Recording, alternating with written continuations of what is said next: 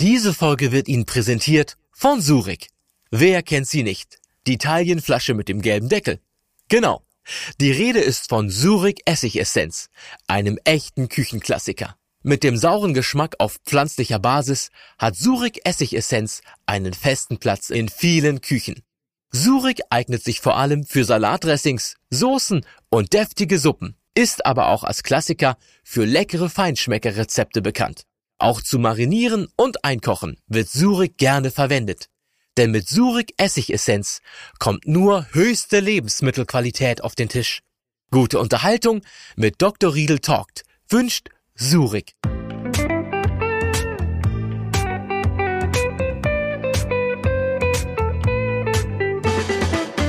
Dr. Med Matthias Riedel talkt ist Ihr Ernährungspodcast ohne schlechtes Gewissen. Welche Ernährungsweise ist wirklich gesund?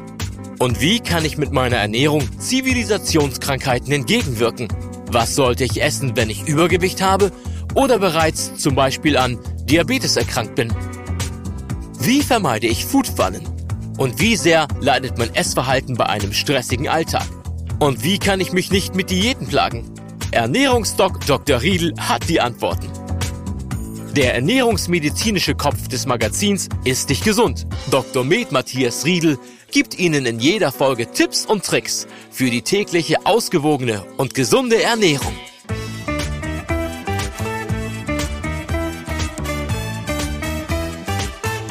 Herzlich willkommen zur elften Folge unseres Podcasts Dr. Matthias Riedel talkt. Unser Thema heute ist sichere Lebensmittel.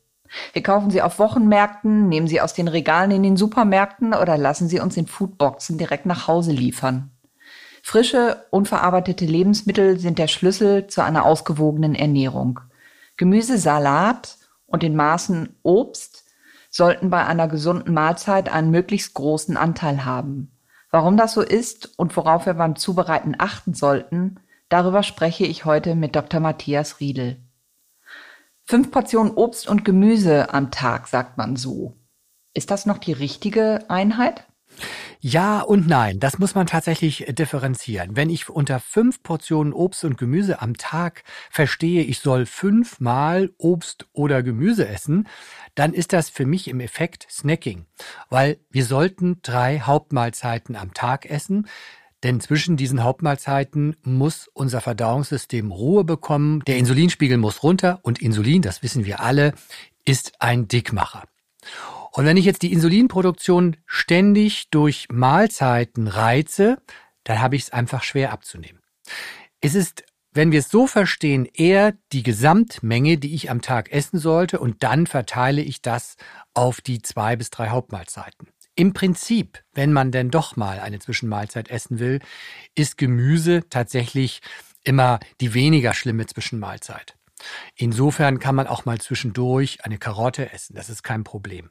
Aber auch diese pauschale Bewertung Obst und Gemüse, die muss man auch wieder kommentieren, denn wenn ich sage Obst und Gemüse, dann meinen manche Menschen, ich könnte dieses Obst und Gemüse auch als Obst nur essen und dann kommen dann nachher drei, vier Äpfel bei raus, zwei Apfelsinen und noch eine Schale Erdbeeren und Gemüse war dann nicht dabei. Dazu kommt eben, dass Obst Fruchtzucker enthält und Fruchtzucker, der belastet in der Überdosierung unsere Leber und führt möglicherweise dann sogar zur Entstehung von Diabetes.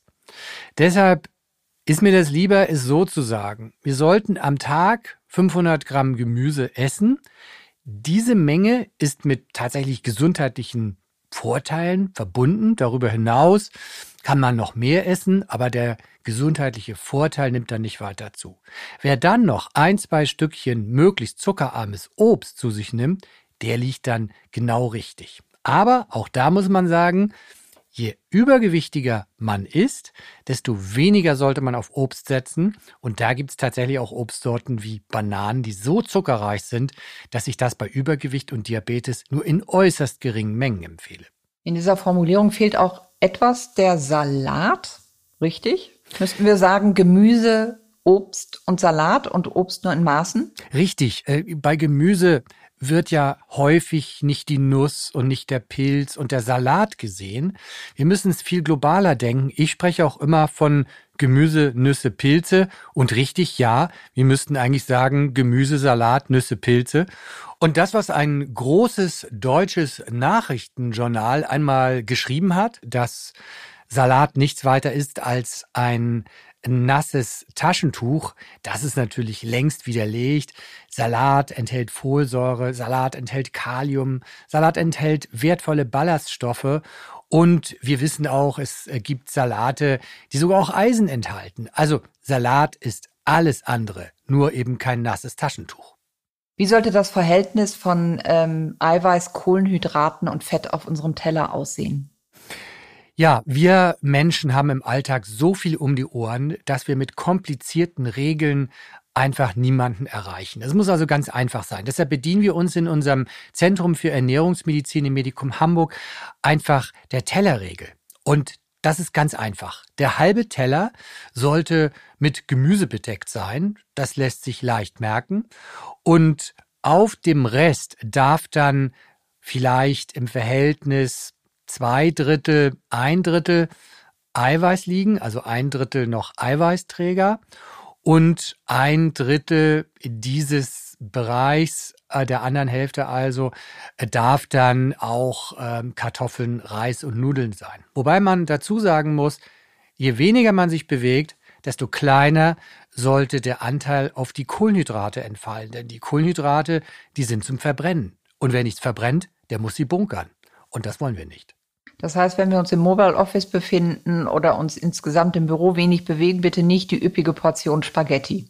Richtig. Dann könnte dieser Anteil für Reis, Kartoffeln, Nudeln sogar auf Null schrumpfen und wir können uns dann lieber eine Portion Gemüsenudeln machen, also mit so einem Spiralschneider äh, sich ein Gemüse, ein Rettich oder eine Zucchini äh, schneiden, äh, dann ist tatsächlich das Beste, möglichst auf zusätzliche Kohlenhydrate zu verzichten, denn Gemüse enthält ausreichend viel Kohlenhydrate und das reicht, wenn man am Schreibtisch sitzt. Ich würde gerne kurz mit Ihnen ins 18. Jahrhundert reisen und äh, mit Ihnen über Obst und Gemüse sprechen, wie es damals aus dem Boden kam.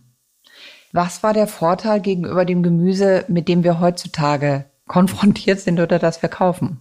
Ja, das äh, ist richtig. Damals war halt das Gemüse regional. Es wurde dann für den Winter auch fermentiert, eingemacht. So können wir beispielsweise den Kohl auch noch veredeln. Ein fermentierter Weißkohl ist sogar fast noch gesünder, weil er eben unsere Darmflora unsere gesunde Darmflora fördert. Und natürlich waren die Produkte vom Feld damals alle frei von Giften.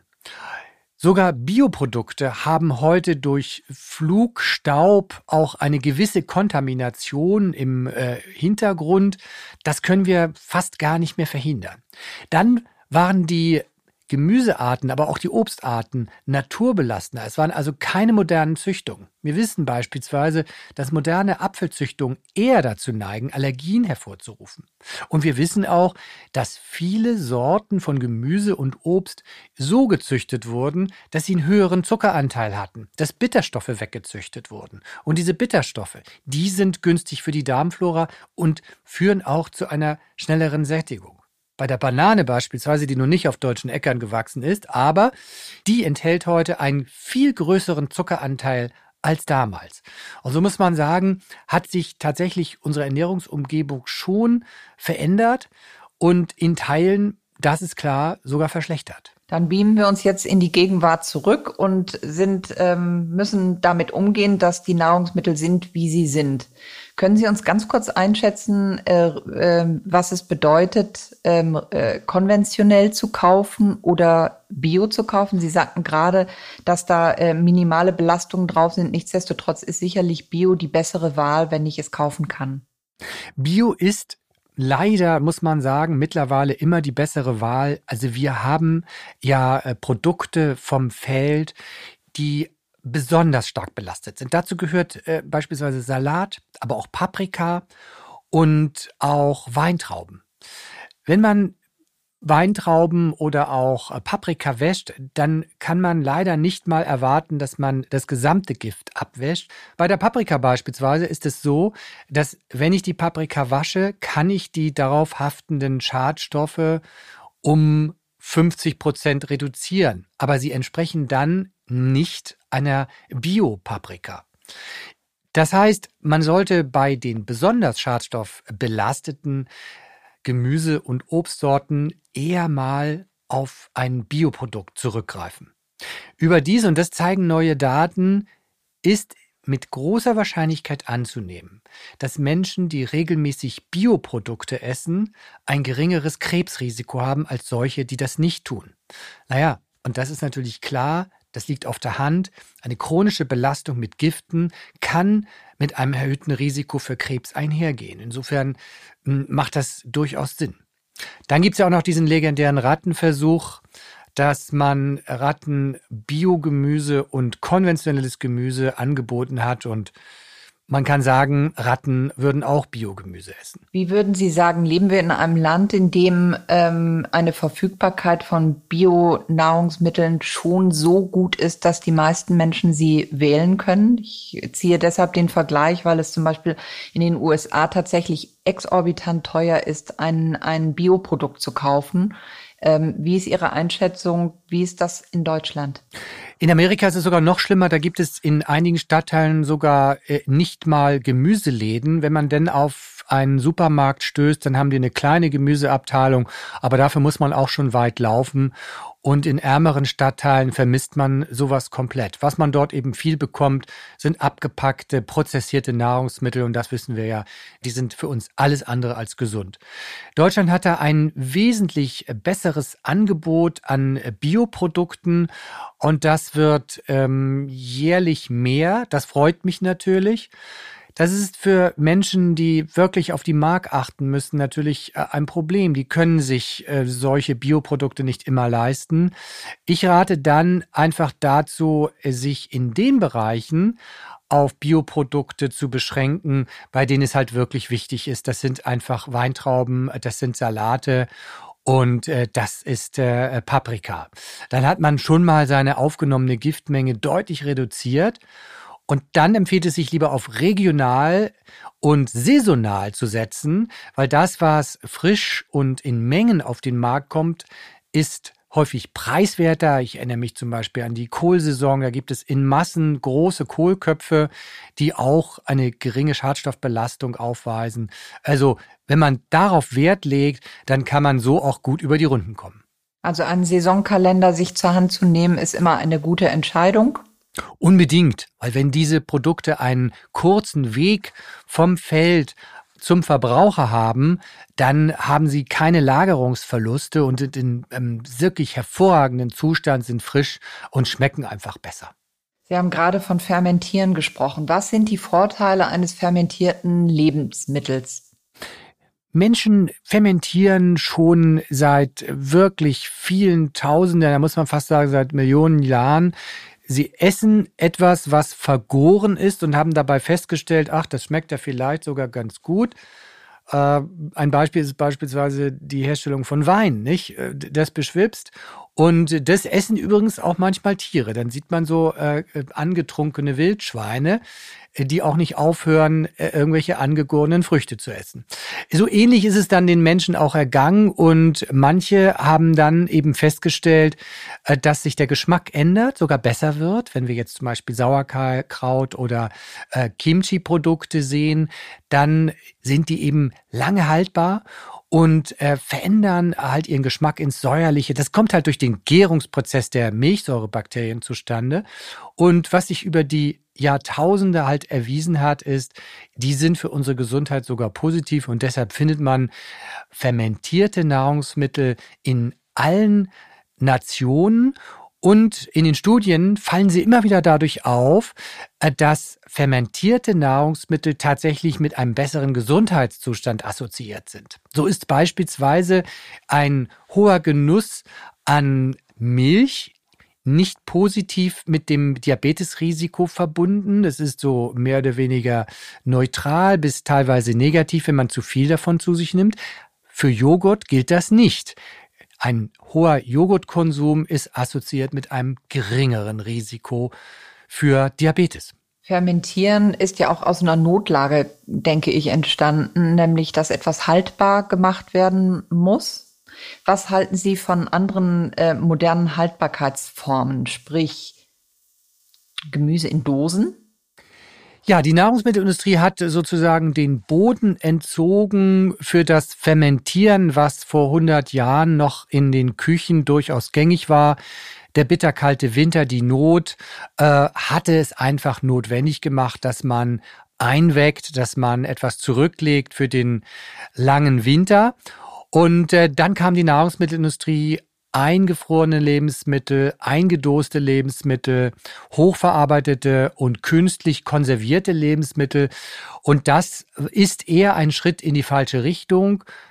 Richtig natürlich fermentierte Nahrungsmittel sind allemal gesünder. Ich nehme als Beispiel den Sauerkraut aus dem Supermarkt mit 10, 20 Prozent Zuckeranteil. Das ist natürlich ganz was anderes, als wenn wir in wenigen Minuten den Sauerkraut zerschneiden in kleine Streifen, ihn dann durchwalken mit ein bisschen Salz dabei und ihn dann in seinem Saft einlegen, dann kann man feststellen, dass jeden Tag sich der Geschmack ändert und das Ganze ist wochenlang haltbar. Also Fast Food, Meal Prep, wie man es auch immer nennen will, man kann es mit zur Arbeit nehmen, es verdirbt nicht, es ist gesund und es ist schnell herzustellen. Also kein Grund, Fertiggerichte oder Konserven zu kaufen. Und das kann man auch eben mit roter Beete machen, mit ähm, Chinakohl beispielsweise und mit vielen anderen Gemüsearten. Da kann man sogar seine eigenen Kreationen entwickeln. Wichtig ist, dass es immer in Flüssigkeit abgedeckt ist, denn sonst vergammelt es natürlich. Also ran ans Eingemachte. Richtig, das hat sich bewährt. Wie sieht es aus mit ähm, Nahrungsmitteln, die, äh, äh, die gefroren sind, TK-Ware? Tiefkühlware ist, wenn sie frisch vom Feld direkt eingefroren wird, eine gute Alternative zur Frischkost und gerade für den Winter keine schlechte Idee oder wenn man mal keine Zeit hatte äh, einzukaufen. Ich habe auch immer Tiefkühlkost ähm, im Kühlschrank. Was anderes ist es allerdings, wenn diese Gemüsesorten ähm, veredelt, ich setze das in Anführungsstrichelchen werden, das heißt mit einer Soße, mit Zucker, mit Geschmacksverstärkern, mit viel Salz. Wenn die also verarbeitet werden, dann beginnt so ein Produkt weniger gesund zu sein und dann rate ich davon eher ab, weil mal ganz ähm, Hand aufs Herz, eine Soße kriegen wir eigentlich auch so hin. Also bitte den Blub äh, weglassen beim Spinat. Richtig. Also da, wo die Nahrungsmittelindustrie Soßen herstellt, besteht immer die Gefahr, dass es ins Schlechte verkehrt wird. Verlieren eigentlich Obst, Gemüse und Salate Nährstoffe, wenn wir sie zu lange liegen lassen? Das ist schon so, ja. Ähm, Obst und Gemüse verliert an Geschmack. Es altert und ähm, der Vitamingehalt äh, wird langsam reduziert. Je nach ähm, Vitaminart ist das ganz unterschiedlich. Was allerdings auch passiert, dass äh, die sekundären Pflanzenstoffe, die für uns gesund sind, auch möglicherweise an Wirkung verlieren. Aber insgesamt haben ja die modernen Kühlschränke mit den 0 Grad bis sehr, sehr kalten Bereichen eine ganz hervorragende Aufbewahrungsmöglichkeit, sodass erstaunlicherweise Gemüse wirklich eine Woche lang richtig frisch bleibt. Und äh, es war nie so leicht, Gemüse richtig aufzubewahren und noch in einem guten Zustand weiterzuverarbeiten. Man hört es immer wieder. Der Kühlschrank birgt aufgrund der vielen offenen Lebensmittel und einer seltenen Reinigung einige unangenehme Überraschungen. Im Ernst? Leider ja. Deshalb sollte man gerade in der Küche in den richtigen Abständen mit den richtigen Mitteln reinigen, damit Ablagerungen erst gar keine Chance haben. Alle vier Wochen muss sein. Aber dafür geht's auch ganz einfach. Essigwasser aus einer Tasse Surik Essigessenz und vier Tassen Wasser herstellen und den Kühlschrank Innenraum damit gründlich auswischen. Tipp, funktioniert besser, wenn der Kühlschrank leer ist. Nach zwei bis drei Minuten Einwirkzeit noch einmal nachwischen bzw. trockenreiben. Dieses Ritual hilft auch dabei, den Kühlschrank regelmäßig von abgelaufenen Inhalten zu befreien. Weiterhin gute Unterhaltung mit Dr. Riedel Talkt. Wünscht Surik.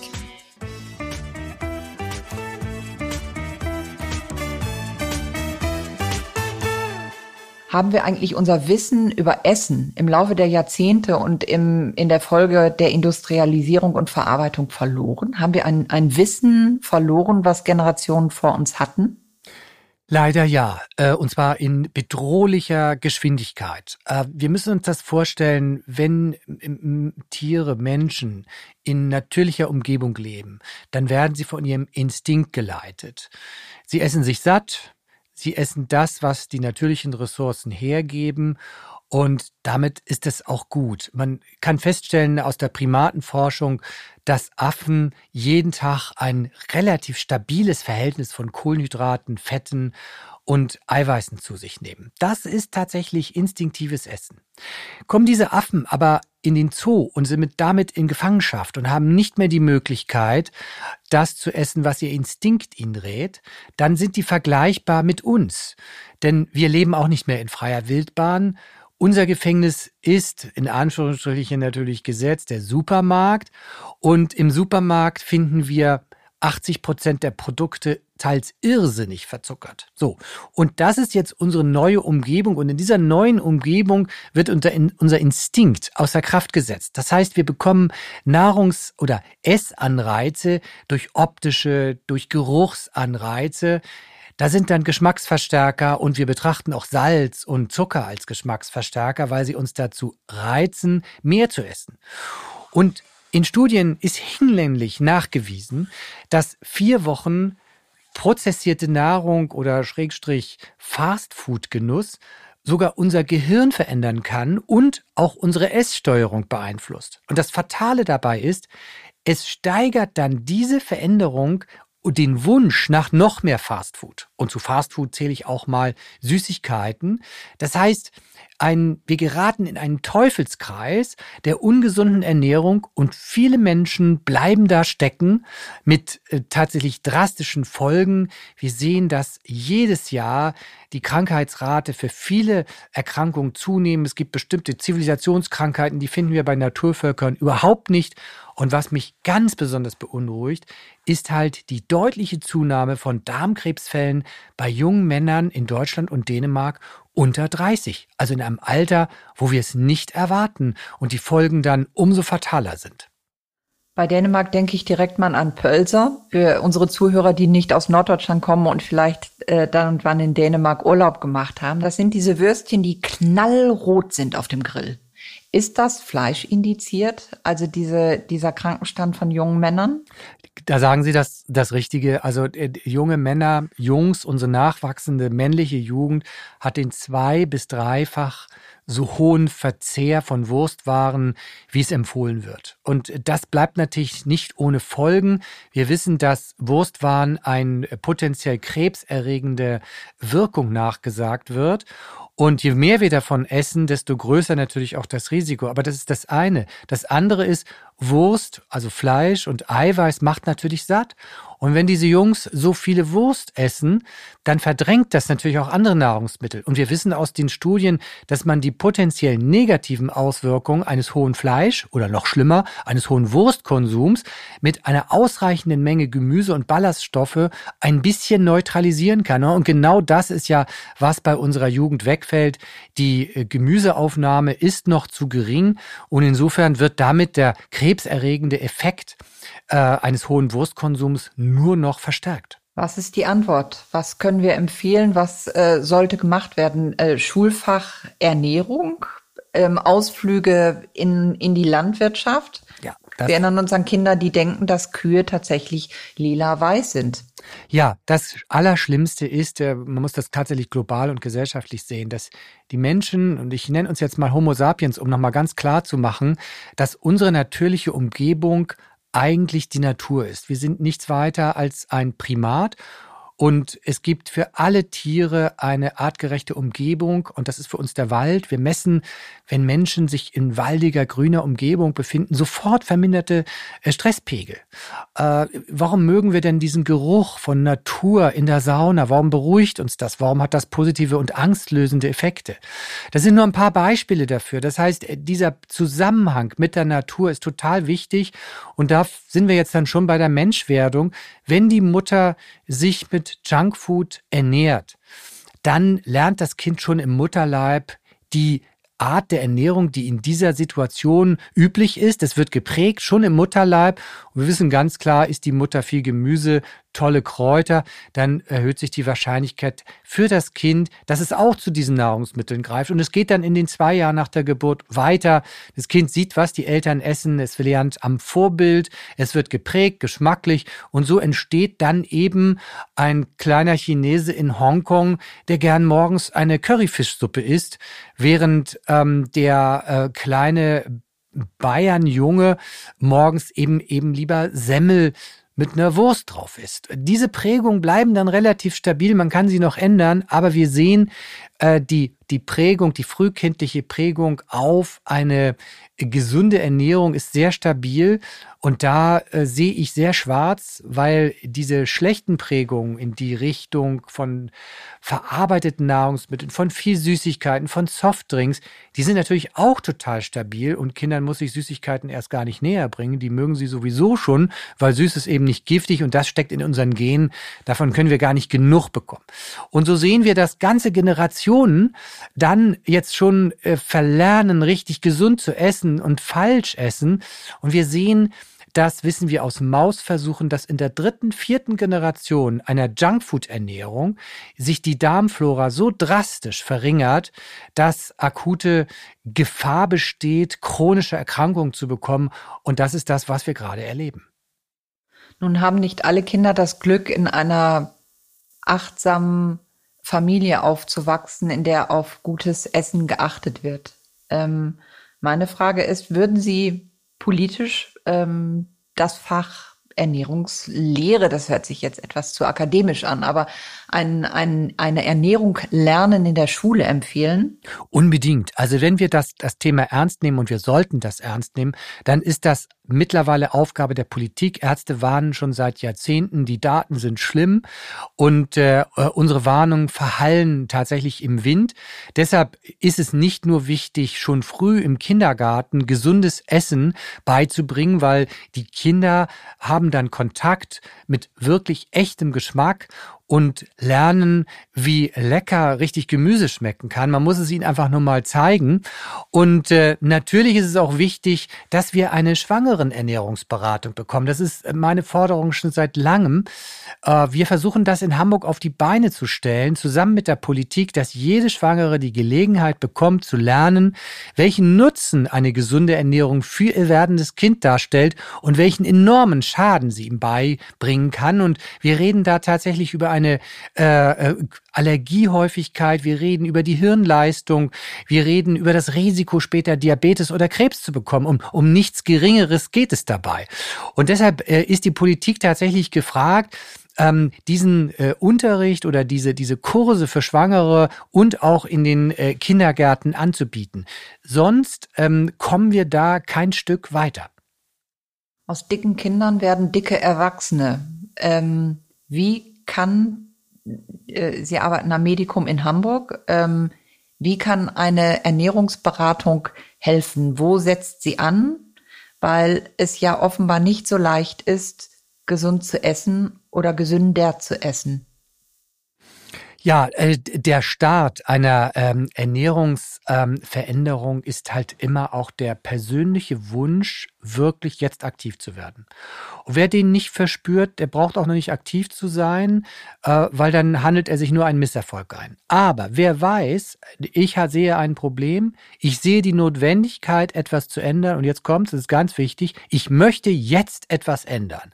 Der ist reif dafür und der sollte sich professionelle Hilfe holen, wenn er das alleine nicht schafft. Und das geht dann tatsächlich über ein Ernährungstagebuch. Das Ernährungstagebuch ist so wie das EKG beim Herzspezialisten. Es gibt einen Überblick darüber, wie schlimm die Situation ist und wo die persönlichen Fehler sind. Denn jeder macht tatsächlich ganz individuelle Fehler und deshalb ist jede Ernährungsoptimierung ein ganz individueller Weg. Also ums Ernährungstagebuch kommen wir nicht herum.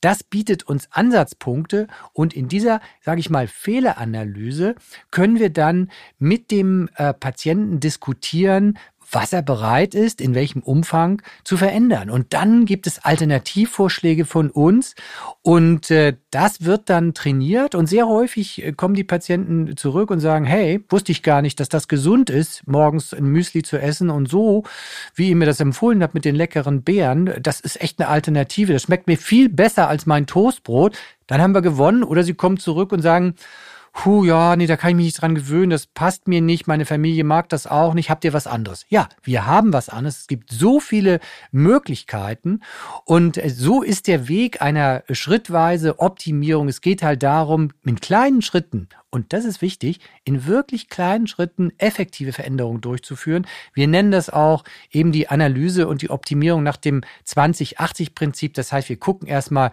wo liegen die größten Potenziale und was äh, kann man daran ändern, um dann einen möglichst großen Hebel zu haben, also mit 20 Prozent Maßnahmen maximal viel erreichen und 80 Prozent der, der Ernährungsgewohnheiten einfach so belassen, wie es ist. Übrigens interessanterweise, weil wir haben ja nicht genug Schwerpunktpraxen für Ernährungsmedizin, es gibt 100 in Deutschland, haben wir dazu auch noch eine App entwickelt, die My Food Doctor App.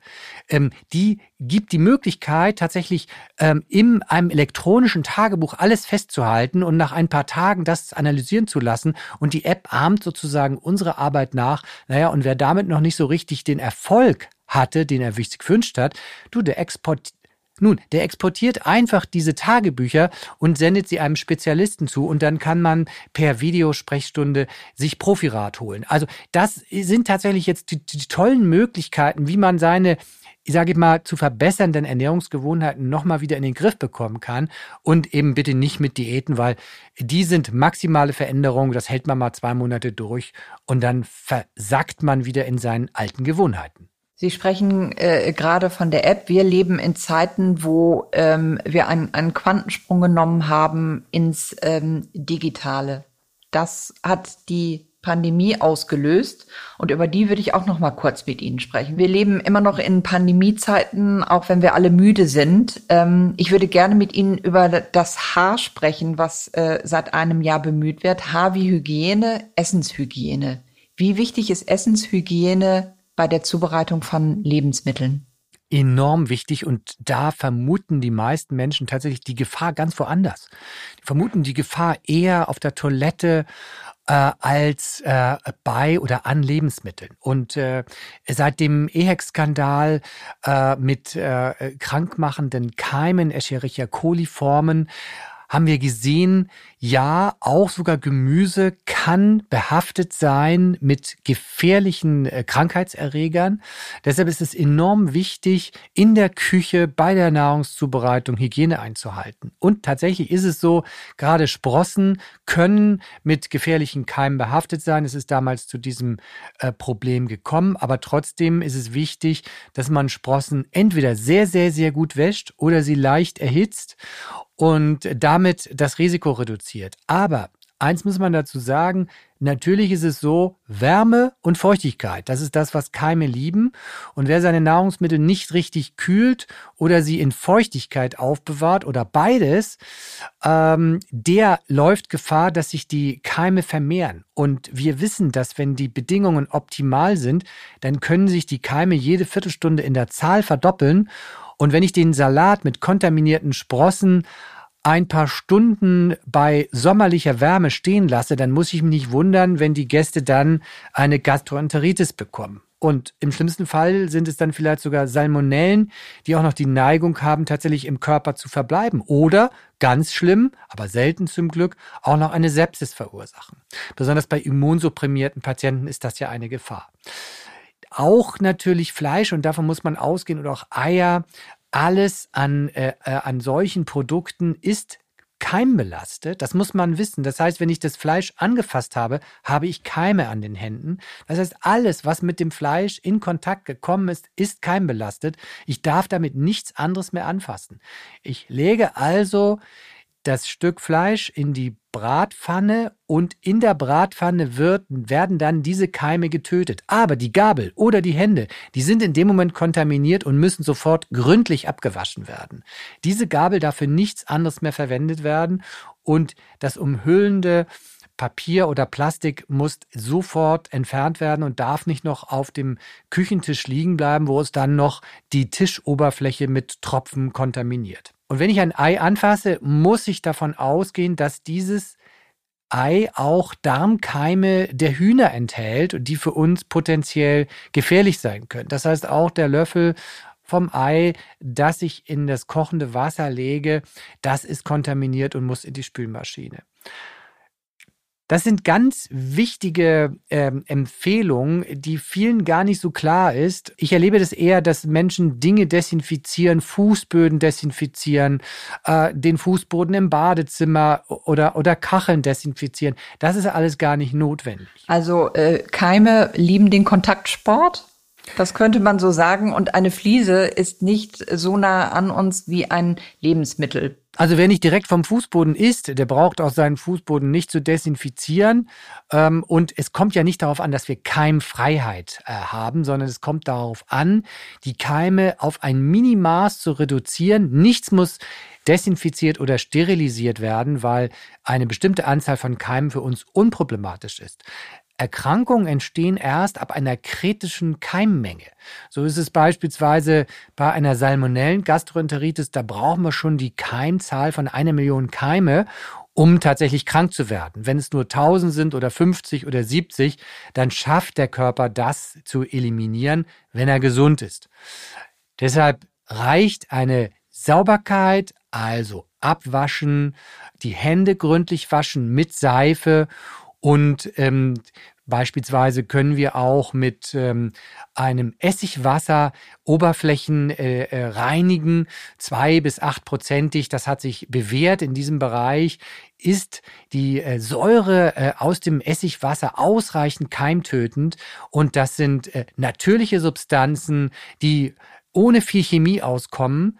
Ich warne auch nochmal eindringlich vor den vielen Haushaltsreinigern, die es gibt. Da gibt es ja für jede Oberfläche einen Haushaltsreiniger und ganz besonders negativ fallen mir da die Zerstäuber auf. Man muss sich vorstellen, dass die Chemie dann durch dieses Aerosol zwar auf die Oberfläche gebracht wird, aber man kann es ja auch riechen.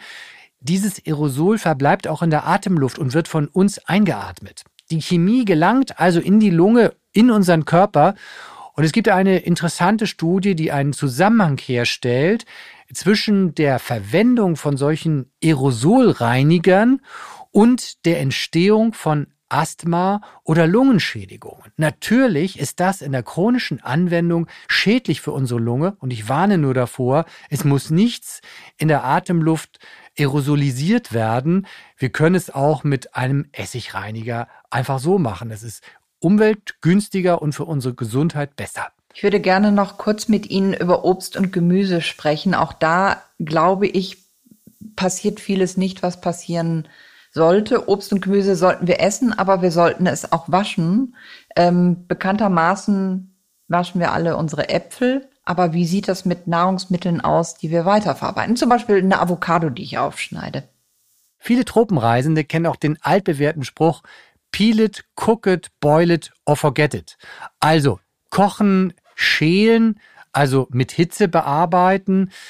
Das schützt uns, wenn wir in Tropen unterwegs sind das beinhaltet natürlich auch, dass der Genuss jetzt von Salat in den Tropen immer eine riskante Sache ist, zumal in den Tropen auch noch äh, unter Umständen mit Kopfdüngung zu rechnen ist. Also das heißt, dass menschliche Exkremente dazu verwendet werden, Gemüse von oben zu düngen. Und damit ist natürlich die Tür offen für viele Krankheitserreger, wie zum Beispiel Hepatitis A oder Cholera. Bei uns ist diese Gefahr nicht gegeben, weil äh, Kopfdüngung ist in Europa verboten.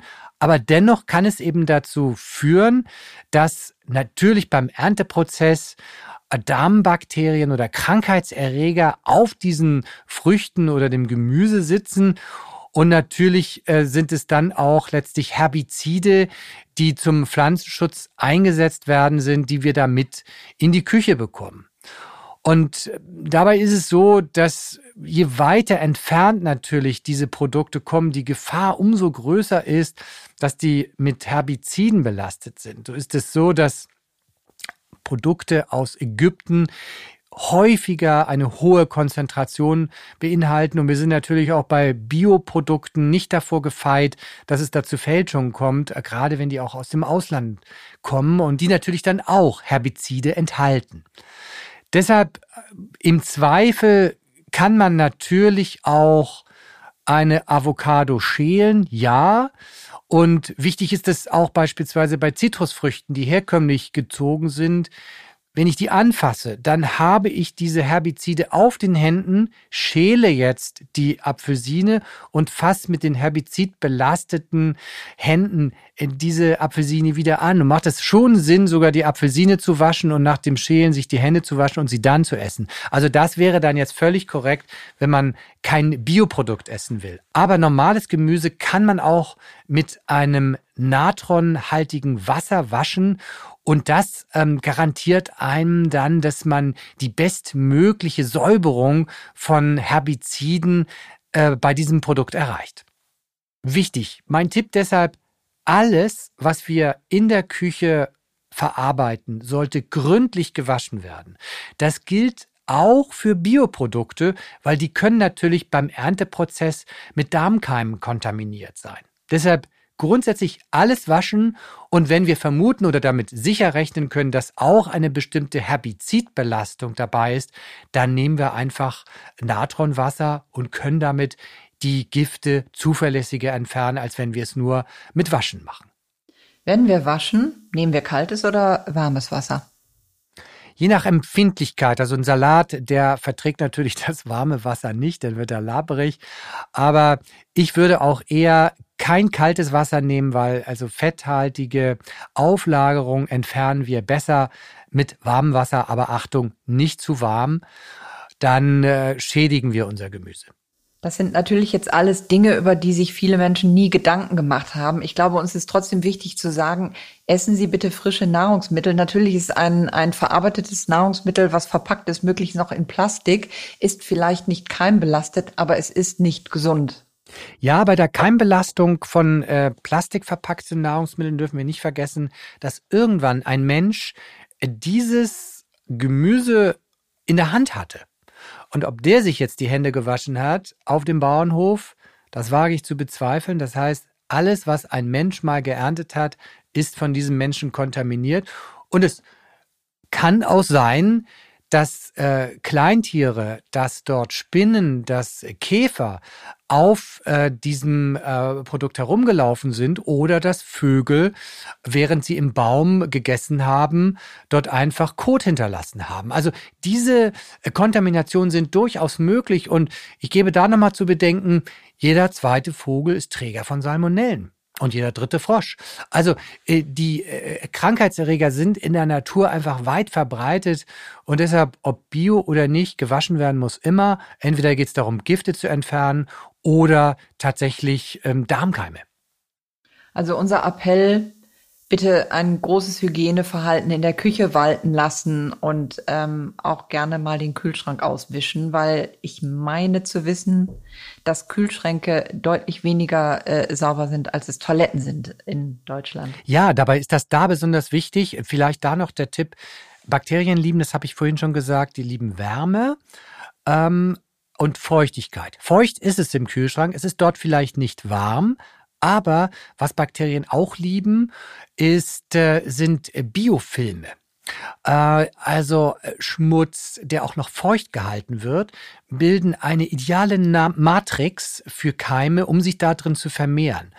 Und äh, das kennen wir äh, aus der äh, Biologie dass Plaques, und das kennen wir auch auf den Zähnen beispielsweise, äh, sich ideal eignen, um dort äh, Massenvermehrung von Bakterien zu starten.